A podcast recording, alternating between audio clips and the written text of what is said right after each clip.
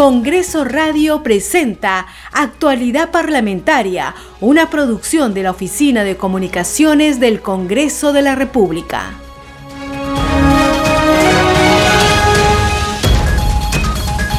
Muy buenos días, bienvenidos a una nueva edición de Actualidad Parlamentaria a través de Congreso Radio, un Congreso para todos. Hoy miércoles 23 de marzo de 2022 los acompañamos José Trujillo Ripamonti en la conducción y Franco Roldán en los controles. Durante los próximos minutos realizaremos un completo recorrido por las principales informaciones del Parlamento Nacional.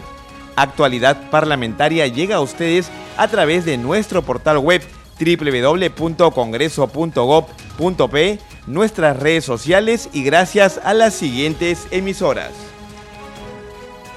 Radio Inca Tropical de Abancay, Apurímac, Cinética Radio de Ayacucho, Radio TV Chalón Plus de Tingo María, Radio Las Vegas de Moyendo Arequipa, Radio Madre de Dios de Puerto Maldonado, Radio Amazónica de Satipo en Junín, Radio TV Perú de Juliaca en Puno, Radio Amistad de Lambayeque, Radio El Pueblo de Ayacucho, Radio Satel Perú de Lampa en Puno, Radio La Voz del Valle de Aplao en Arequipa, Radio Líder de la Unión en Piura y Radio Victoria de Ocros en Huamanga, Ayacucho. A continuación, les presentamos nuestros titulares. En el marco de la semana de representación, la presidenta del Congreso de la República, Mari Carmen Alba Prieto, iniciará hoy una serie de actividades de, de trabajo en Lambayeque, acompañada por parlamentarios de la región. Por tercer día, los legisladores de las diferentes bancadas continúan hoy con sus actividades por la semana de representación. Los parlamentarios recorren los colegios del interior del país y constatan las malas condiciones en que se encuentran las instituciones educativas. En la víspera, la presidenta del Congreso, Mari Carmen Alba, continuó la campaña de fiscalización Colegios en Emergencia en la zona de Payet, en el distrito de Independencia, constató la deteriorada infraestructura de la institución educativa 241 Inca Garcilaso de la Vega. La titular del legislativo exhortó a las autoridades del Poder Ejecutivo a brindar presupuesto para atender a las necesidades de esta institución educativa. La titular de la Comisión de Constitución, Patricia Juárez, enfatizó que toda reforma constitucional, al comentar la propuesta para adelantar las elecciones, tiene que ser vista en primer lugar en la Comisión de Constitución y luego en el Pleno, según el artículo 206 de la Constitución Política del Perú. El Congreso de la República promulgó la ley 31.435 con la que se reducirá a 15 días hábiles improrrogables el plazo de respuesta a los reclamos que presenten los consumidores contra las empresas.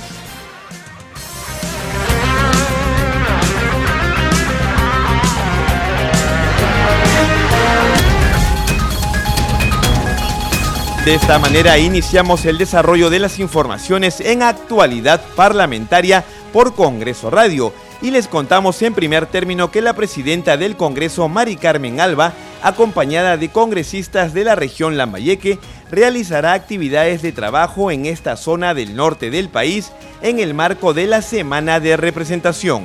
Estas actividades incluyen la visita a los hospitales referencial de Ferreñafe y al Mansor Aguinaga de Salud en Chiclayo, así como a la institución educativa 10.138 Augusto Castillo Muro Cime. Posteriormente inaugurará las instituciones educativas 416 Quemazón y 418 Las Delicias en Morrope. Además, impondrá la medalla de la presidencia del Congreso de la República al destacado arqueólogo Walter Alba en el auditorio del Museo Tumbas Reales de Zipán.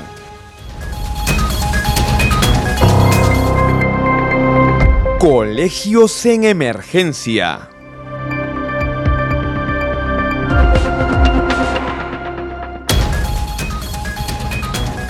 Y ya que hablamos de la presidenta del Congreso, Mari Carmen Alba, en la víspera constató en la zona de Payet, en el distrito de Independencia, la deteriorada infraestructura de la institución educativa 241 Inca Garcilaso de la Vega Esta visita enmarcada en la campaña de fiscalización Colegios en Emergencia, iniciada este lunes con la inspección de un colegio en Villa María del Triunfo, tiene como finalidad fiscalizar las condiciones de las instituciones educativas de todo el país ante el retorno a las clases presenciales.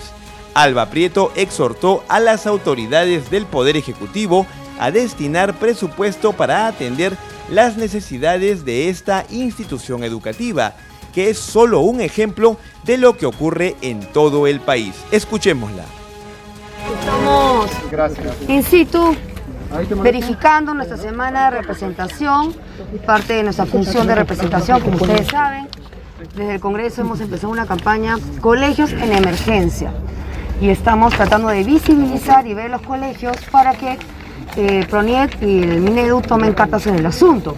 Estamos aquí en la institución educativa 2041 del Inca Garcilaso de la Vega y esta eh, institución fue declarada inhabitable en 2016 por Defensa Civil y por la municipalidad, en el 2020 por Proniet.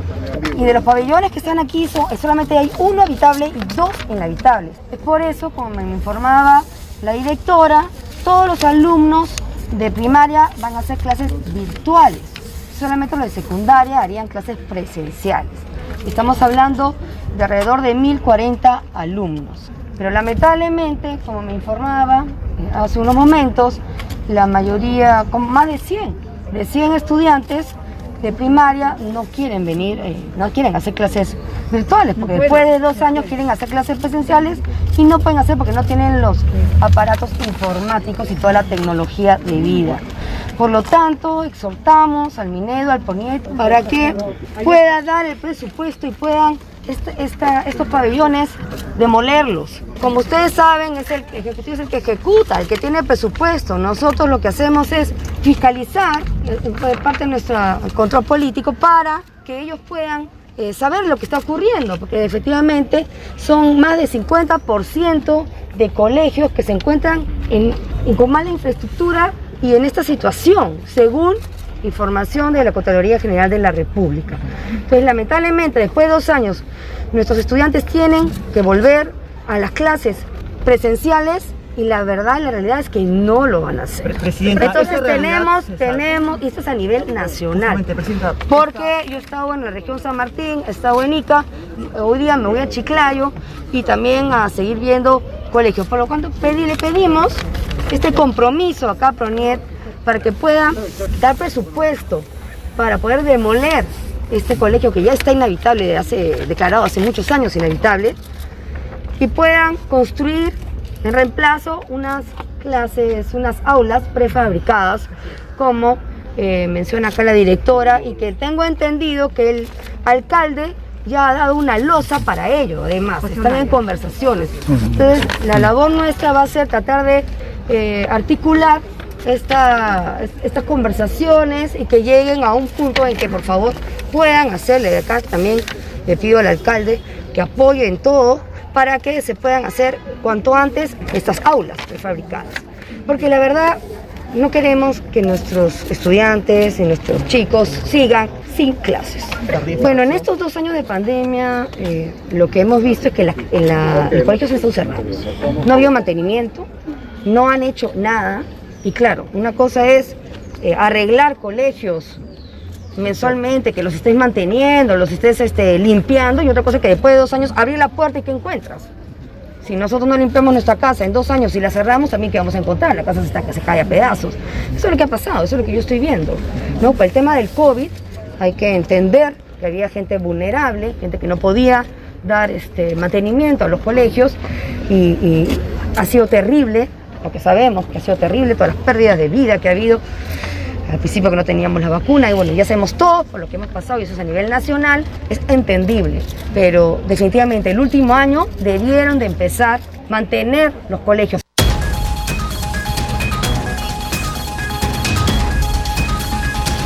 A continuación, escuchemos a la congresista Kira Alcarraz de la bancada Somos Perú y representante por Lima, quien conversó con nuestra compañera Danixa Palomino sobre la inspección que ha realizado a diferentes colegios como el Alfonso Ugarte del distrito de San Isidro y la constatación de las pésimas condiciones en que se encuentran. Bien, a esta hora estamos en comunicación con la congresista Kira Alcarraz de la bancada Somos Perú y representante por Lima. Congresista, muchas gracias por atender la llamada. Bienvenida a Congreso Radio. Hola, ¿cómo está? Gracias por la invitación. Sí, congresista, entendemos que usted está realizando una visita al Colegio Alfonso Ugarte de San Isidro. Efectivamente. ¿Y cuáles son los hallazgos en este, en este centro educativo, teniendo en cuenta que ya la presidenta del Congreso de la República ha dicho que el 50% de los colegios no cuentan con las eh, condiciones adecuadas para recibir a los estudiantes? Es la verdad. Eso no es novedad, porque yo lo dije desde el año pasado, sino que que fiscalizar que los colegios, hay colegios que tienen seis años, que tienen ya para defensa civil los ha declarado inhabilitables, o sea, antes de la pandemia, y ahora imagínate cómo vuelven a esos colegios donde están inhabilitados, no cuentan con servicios básicos, no cuentan con un planeamiento, como debió haber hecho desde que nos empezamos a vacunar, desde que trajeron la vacuna ya debieron haber hecho una planificación, pero ¿por qué esperar al final si faltan dos meses y decide el director, ¿sabes qué? Eh, te encargas tú. O sea, eso lo tenía que haber hecho el Ministerio de Educación. Y como le vuelvo a repetir, no es un solo colegio, son la mayoría. Casi el 90% de los colegios tienen siempre alguna infraestructura mal hecha, a punto de quebrarse, no tienen agua, no tienen luz, no tienen este, una valla, no tienen este, los las carpetas están mal estado, las paredes rajadas, o sea, terrible. En el Alfonso Parte encontramos lo mismo. Hay un poco presupuesto que le han dado y segundo, que tienen todas sus, carpetas, por decirlo así, están a la intemperie, se están malogrando, los solos están reventados. Y segundo, lo que lo que más me, así le digo, lo que más me llamó la atención de, de esta mm, visita es de que cuentan ellos con un lugar muy amplio que antes era la biblioteca pero esta biblioteca dice que lo cedieron para la escuela de padres, que ya hace dos años y medio ya no funciona obviamente por la pandemia, pero que lo han utilizado los del Ministerio de Educación. Esta área se podría habilitar hasta cuatro salones Segundo, esas carpetas que han salido de las aulas, obviamente porque tiene que haber un distanciamiento, no se estarían malogrando en la intemperie, no estarían de alguna, de alguna manera deteriorándose porque son carpetas nuevas. Han hecho una inversión tan grande en estos colegios emblemáticos como el Alfonso Ugarte, el Melitón Carvajal, el Ricardo Palma, el Juan Alarco, entonces no es posible que uno de ellos eh, tenga que poner sus carpetas que están en buen estado a la intemperie porque no cuentan con un espacio. Y lo que me sorprende es que no entiendo si el Ministerio de Educación ha hecho un edificio tan grande y tan moderno, eh, no ha llevado a esta oficina a ese edificio. ¿Por qué lo siguen manteniendo en el Colegio Alfonso Ugarte? No entiendo. O sea, se supone que la idea es de que los colegios estén al 100%, pero no hay. Y el pedido de los niños de verdad es un poco, un poco de verdad que te duele, porque eh, el pedido de los niños es que ya no quieren usar mascarillas extrañan a sus compañeros, quieren que vuelva el aforo al 100%. Y lo peor es que es algo ilógico que todavía los colegios no puedan tener justamente por esta mala decisión de último tiempo de la infraestructura, no puedan contar con el 100%, cuando en otros lados sí te permiten el 100%, en estadios puedes ir al 100%, en otros lugares públicos sí lo hacen, pero en el colegio no.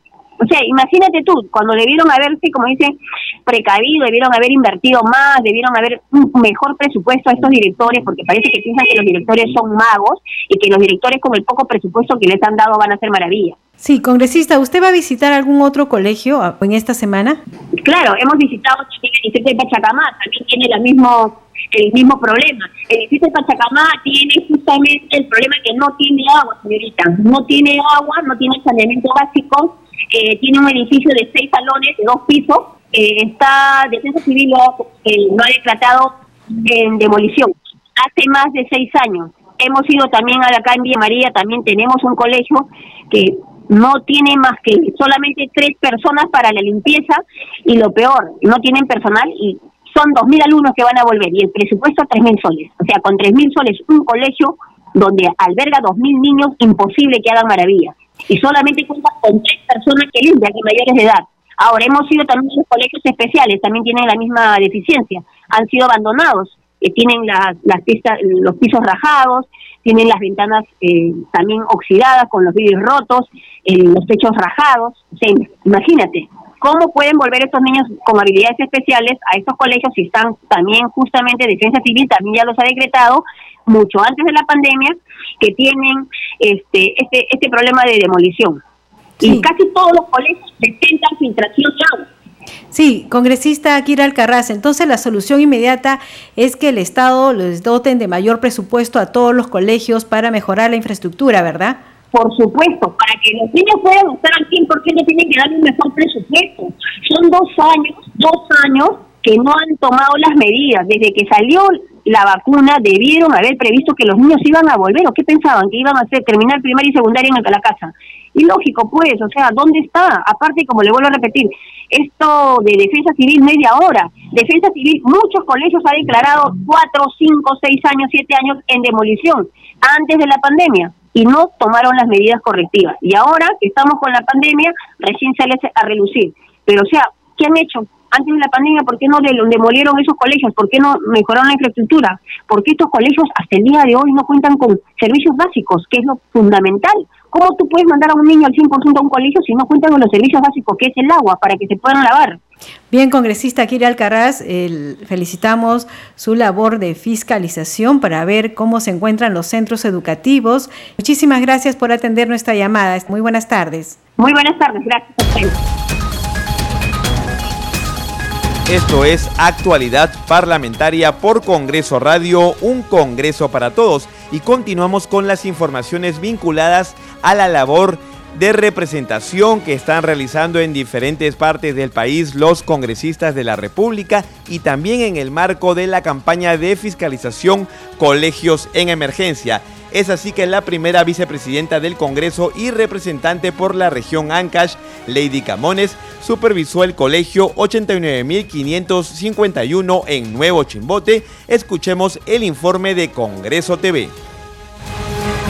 Cerca de 200 alumnos pertenecientes al Colegio 89551, ubicado en el asentamiento humano Villa El Salvador en Nuevo Chimbote, retornarán a clases presenciales este lunes 28 de marzo. La congresista y vicepresidenta del Parlamento, Lady Camones, supervisó la infraestructura educativa in situ. La precariedad en la que están empezando las clases los alumnos de secundaria de este plantel este mobiliario eh, va, a tener que ser refaccionado, puesto que la, cantidad, la, mayoría está pues en un estado pésimo.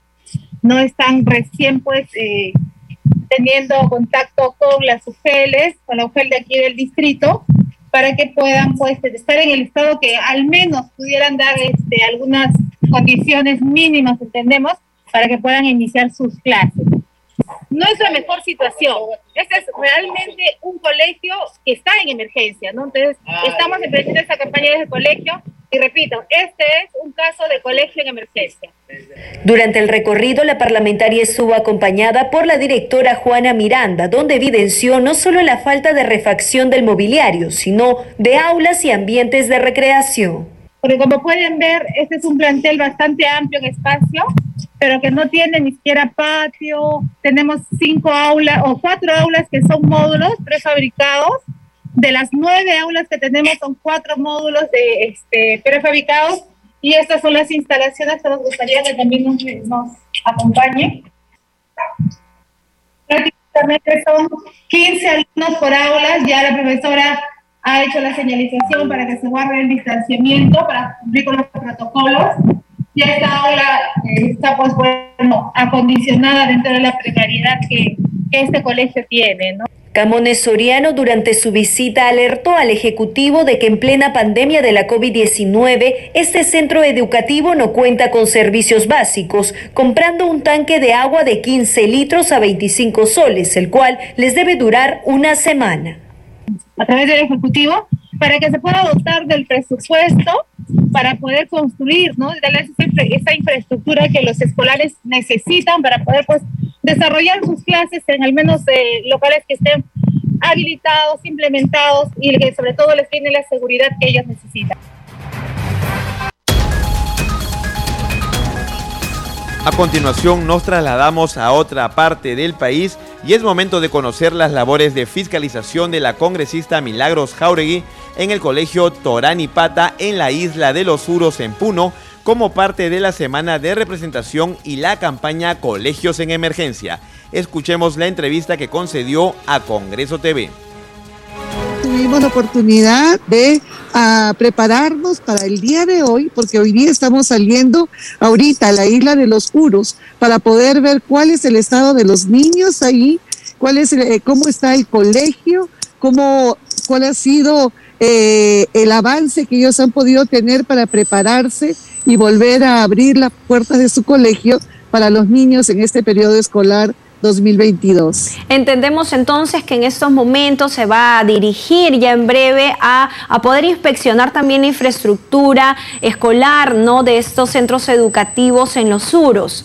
Sí, es el, colegio de los suros se llama Torani Pata y estamos yendo al colegio Torani Pata para ver qué cómo está el programa educativo, cómo está los maestros y cómo está la infraestructura, si realmente es un lugar habitable para que los niños puedan estudiar.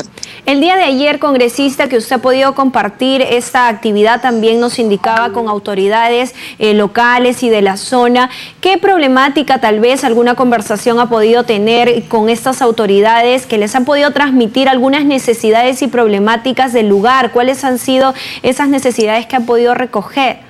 La mayoría de los alcaldes que estaban ahí de diferentes provincias querían que vayamos a visitarlos para que veamos con nuestros propios ojos el abandono de los colegios. Entonces se acercó a una alcaldesa, dos alcaldes más y nos decían cuándo pueden venir a nuestro pueblo para que puedan ver que no hay colegios, no hay carpetas, no hay un lugar seguro para los niños. Así que Hoy termina nuestro tiempo aquí en Puno y con muchas ganas de poder regresar y hacer todo un recorrido en toda la zona para poder ver la necesidad de los niños en este, en este lugar del Perú, en esta parte del Perú, que realmente que como es tan lejos, es casi imposible el poder supervisar algo que queda tan lejos. Así que toda la bancada Renovación Popular nos hemos venido, estamos acá muchos congresistas para poder ver de cerca la necesidad de los niños en todo el área educativa. Y seguramente también retornarán aquí a Lima para poder desde sus despachos gestionar, ¿no? hacer los nexos de conexión con las autoridades correspondientes y también en futuro tener iniciativas legislativas desde su despacho. Congresista, usted retorna a Lima y también va a cumplir actividades de representación aquí. ¿Qué otras actividades va a cumplir? Sí, estamos retornando esta tarde eh, para poder mañana empezar. Tenemos, yo tengo mañana un Zoom para poder hablar acerca de la ley sobre eh, el no al aborto, ley al derecho del concebido. Tengo un Zoom con diferentes ah, organizaciones civiles. Tengo también la oportunidad de ir a visitar a San Juan del Urigancho, un hogar de, de niños. El día jueves tengo que ir al Hospital Cayetano Heredia para ver, porque afuera hay todo un basural eh, denunciaron, vinieron varios padres de familia a denunciar eh, este, esta basura que hay fuera de los hospitales. Y el día viernes tenemos en la mañana en el Congreso de la República un foro en la mañana por, los derechos del niño por nacer y a las 3 de la tarde hemos organizado una, una marcha en la Plaza San Martín donde estamos, donde se están con eh, haciendo uno, haciendo presentes todas las organizaciones pro vida que hay en nuestro país. Juntamos con una representación bastante grande para poder levantar nuestra voz y decirle a la ministra de la Mujer que el Perú es pro vida. Los estudiantes merecen colegios de calidad en el reinicio de las clases presenciales. La Constitución Política del Perú señala que la educación es un derecho humano fundamental que garantiza el desarrollo de la persona y de la sociedad. Congreso Radio, un Congreso para todos.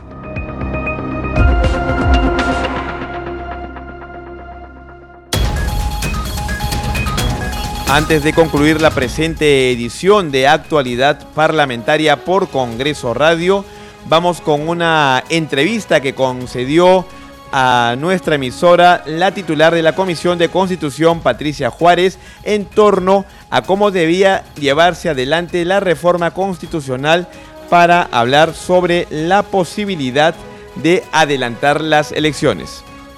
Estamos en comunicación con la congresista Patricia Juárez. Ella es presidenta de la Comisión de Constitución y está realizando también actividades por la Semana de Representación. Congresista, muy buenas tardes. Muchas gracias por atender la llamada. Buenas tardes. Gracias a ustedes por la comunicación. Quería saber qué opinaba usted respecto a lo que ha dicho la presidenta del Congreso de que toda reforma constitucional tiene que pasar por la Comisión de Constitución, haciendo referencia a la propuesta del expresidente Francisco Sagasti de recoger firmas justamente para adelantar las elecciones. Bueno, efectivamente, la señora presidenta del Congreso está en lo cierto. Eh, toda reforma constitucional tiene que ser vista en primer término por la Comisión de Constitución y luego después ser aprobada en el ¿no?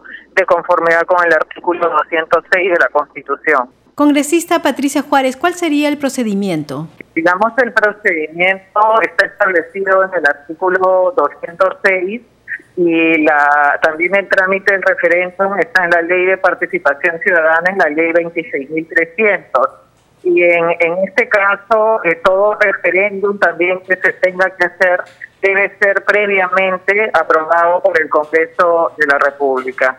Congresista Patricia Juárez, en la Comisión de Constitución se han debatido importantes proyectos de ley como los requisitos para ser ministros, que ya fue aprobado en el Pleno del Congreso, y también está el tema de la cuestión de confianza.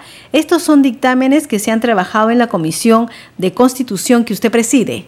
Sí, así es, efectivamente en la comisión, bueno, hemos tenido varios temas que se han tratado en esta legislatura ya terminada y efectivamente nos, nos referimos a la cuestión de confianza, que finalmente ha sido una ley que ha sido materia inclusive de una demanda de inconstitucionalidad que ya ha sido resuelta por el Congreso determinando que eh, efectivamente la decisión del Congreso ha estado ajustada perfectamente a los parámetros constitucionales y también hemos eh, considerado, hemos tratado y hemos debatido y aprobado finalmente que ha terminado en una ley la delimitación en temas de referéndum, ¿no? En donde también eh, se ha establecido que no se puede realizar un referéndum como en algún momento lo pretendió hacer o como lo anunciaban los del Partido Perú Libre en el sentido que esto se podía hacer eh, sin pasar por el Congreso, sino que ir directamente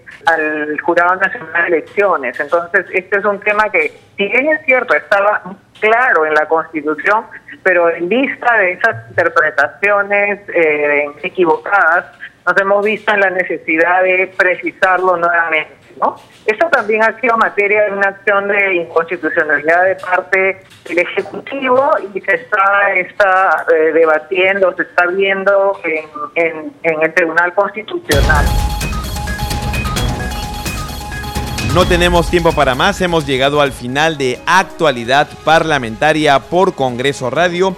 Este programa ha llegado a ustedes gracias al portal web de Congreso de la República, www.congreso.gov.p, nuestras redes sociales y gracias a las siguientes emisoras: Radio Inca Tropical de Abancay en Apurímac, Cinética Radio y Ayacucho, Radio TV Chalón Plus de Tingo María, Radio Las Vegas de Moyendo en Arequipa, Radio Madre de Dios de Puerto Maldonado, Radio Amazónica de Satipo en Junín, Radio TV Perú de Juliaca en Puno, Radio Amistad de Lambayeque, Radio El Pueblo de Ayacucho, Radio Satel Perú de Lampa en Puno, Radio La Voz del Valle de Aplau en Arequipa, Radio Líder de la Unión en Piura y Radio Victoria de Ocros en Huamanga, Ayacucho. Hemos estado en esta edición con ustedes, José Trujillo Ripamonti en la conducción y Franco Roldán en los controles. Nos volvemos a encontrar el día de mañana. Muy buenos días. Congreso Radio presentó Actualidad Parlamentaria, una producción de la Oficina de Comunicaciones del Congreso de la República.